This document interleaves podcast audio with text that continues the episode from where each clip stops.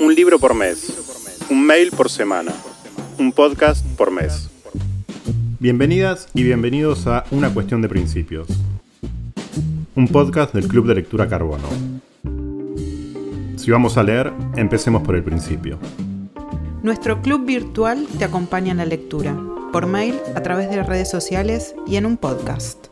Somos Sebastián Lidijover y Romina Sanelato.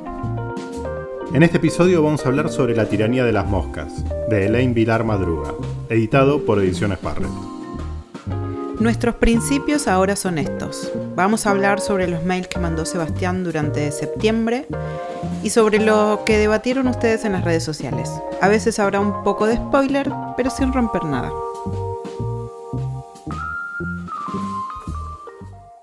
Primera parte, el libro. Antes de empezar, Nahue, ponete algo de la mosca y la sopa. Re que musicalizaban con los títulos de los libros. Por favor, que nunca tengamos un título con una canción de Arjona. Señora. Durante septiembre leímos La tiranía de las moscas de Elaine Vilar Madruga. La novela pertenece a la colección Editora por un libro, que esta vez le tocó a Cristina Morales. Es el segundo libro de Ediciones Barrett que leemos. La novela se trata sobre tres hermanos, cada cual más insólito, Cassandra, Caleb y Calia. La autora, como ya saben, es cubana y también es dramaturga, narradora y poeta. Me gusta algo que dice en una entrevista al diario.es. Lo híbrido, que es impuro y lúbrico, mestizo, está en la médula de mi escritura. Me hizo acordar a lo que dijo la clubera Carola Mateos en el grupo de Facebook, By the way, recuerden que hay un grupo cerrado que es activísimo para debatir los libros y además hay grupos de WhatsApp que están organizando les cluberes donde pueden sumarse. Bueno, en fin, Carola dijo, creí que era una flor y resultó una planta carnívora, en referencia al libro, ¿no? Seba, te tengo que hacer la pregunta que te hago todos los meses. ¿Por qué elegiste este libro para leer en el club? ¿Vale decir que lo elegí porque me gustó la tapa? Porque al final cuando la gente va a la librería los elige por eso. Pero bueno, no. No, no, es que no es que lo elegí por la tapa, aunque la tapa está genial. Estoy muy a favor de elegir eh, por la tapa. Hay libros que uno se enamora a primera vista por la tapa.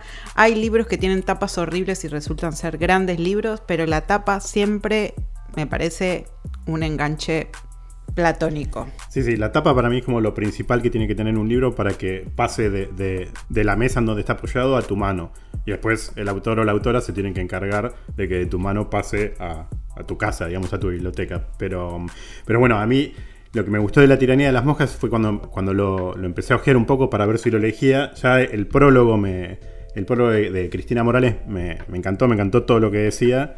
Y nada, y me parecía que iba a ser como un, un libro distinto, aunque siempre digo lo mismo, que leemos cosas distintas, pero bueno, me parecía que tenía un tono y, una estructura y cómo estaba armado era algo, una bocanada de aire fresco en el club.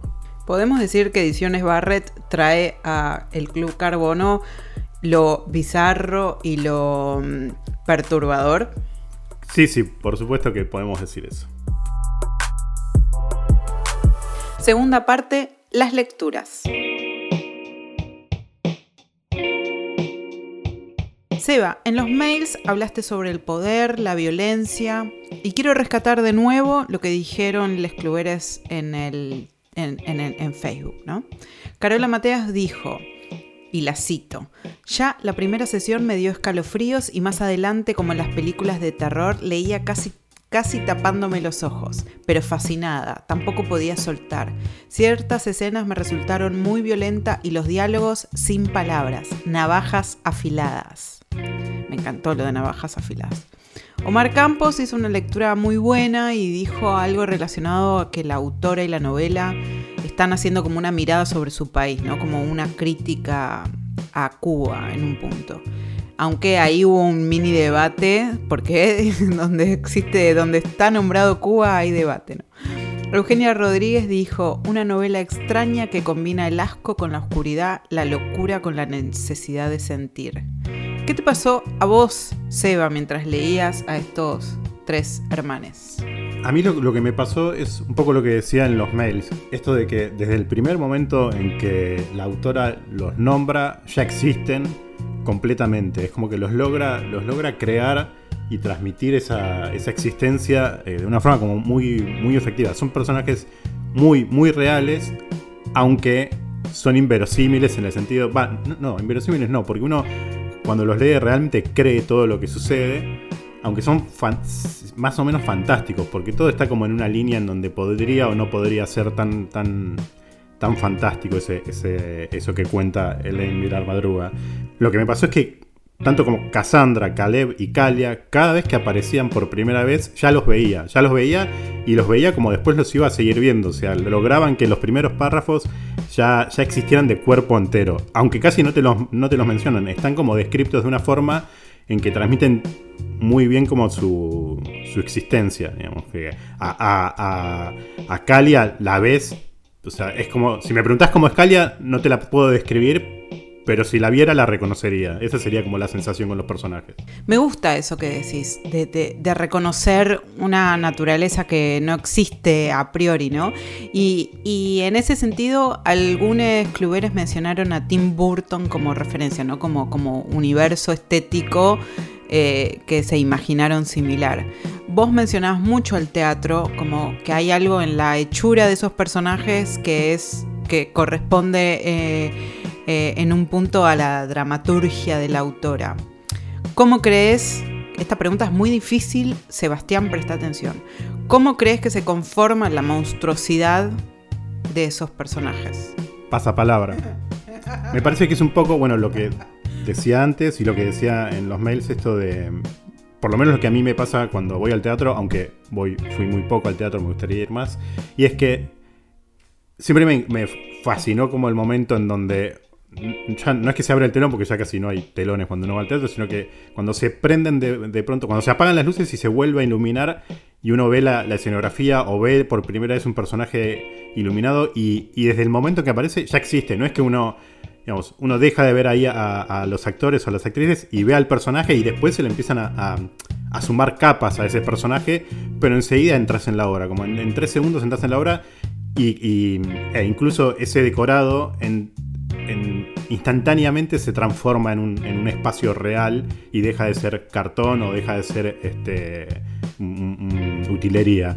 Y, me parece que en la novela pasa eso y es la forma también en la que se construye esa monstruosidad. Es, el, es esa realidad extraña y enrarecida en donde viven estos tres personajes que los vuelve también a ellos una especie de, de monstruos en cómo reaccionan, digamos, en la, forma que tienen de interactuar con, esos padres, madres, monstruos que tienen. Como una tridimensionalidad, ¿no? Como, como si fueran, no sé qué estoy pensando, pero, pero no sé por qué pienso en, los bichitos de plastilina, ¿no? Como, como, como que hay algo de ya a, la hora de escribir una dimensión eh, por fuera de las palabras, ¿no? Un universo ya creado. Sí, y es como interactúan los, personajes en ese universo. O sea, cómo los hace interactuar la autora. Como que, en una novela un tirano ejerza su tiranía sobre personajes y esos que personajes reaccionen eh, a, esa, a esa acción tiránica es mucho más eh, eh, perturbador cuando responden de una forma también monstruosa. Cuando no es. No son solo víctimas, son víctimas y son monstruos al reaccionar porque son criados por monstruos. Entonces, este, es, mucho más. Eh, es mucho más rico lo que hace Elaine en, la novela de cómo los hace interactuar. es como. A veces es difícil entender ahí dónde están las. dónde empieza la tiranía y dónde. y en qué cuerpos termina. Qué lindo eso que dijiste. Soy un poeta, es cuando a nombrar Arjona me, me arjonizo. Señora. Tercera parte, el juego.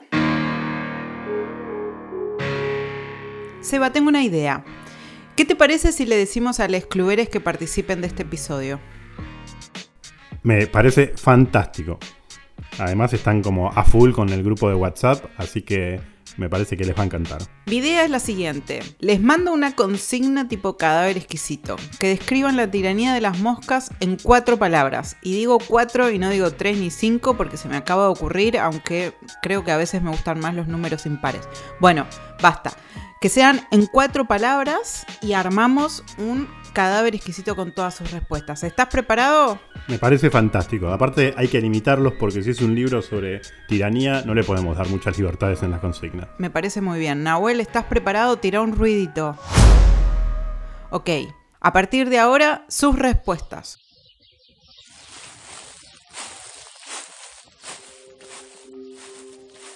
Somos lo que nombramos. Familia, ambición, tiranía, soledad. Zumbante, cruda, insolente, áspera. Hembra, miedo, orgasmo, óxido. Asfixia, sometimiento, resistencia, micropoder. Locura, desamor, encierro, muerte. Autoritarismo, rebeldía, desamor, egocentrismo. Encierro, autoridad, familia, claustrofobia. Desamor, sumisión, rebeldía, calor. Desamor, disfuncional, bizarro, despótico. Supervivencia, vínculos, amor, resistencias. Cuarta parte, próximas lecturas.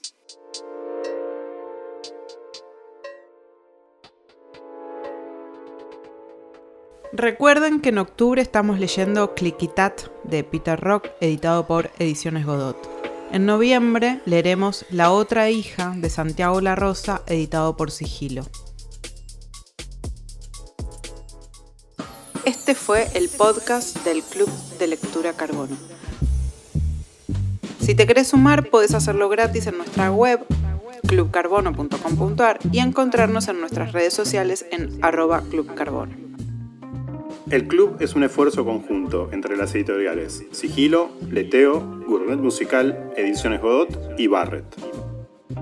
Este podcast fue improvisado por Sebastián Lidijover y Romina Sanelato y editado por Nahuel Ugacio. Hasta la próxima lectura. Estaba pensando que también les podríamos pedir que manden por WhatsApp como consigna que tengan que decir cliquitat, cliquitat, cliquitat, cliquitat cuatro veces seguidas y el que lo dice sin equivocarse se gana un abrazo con distancia social.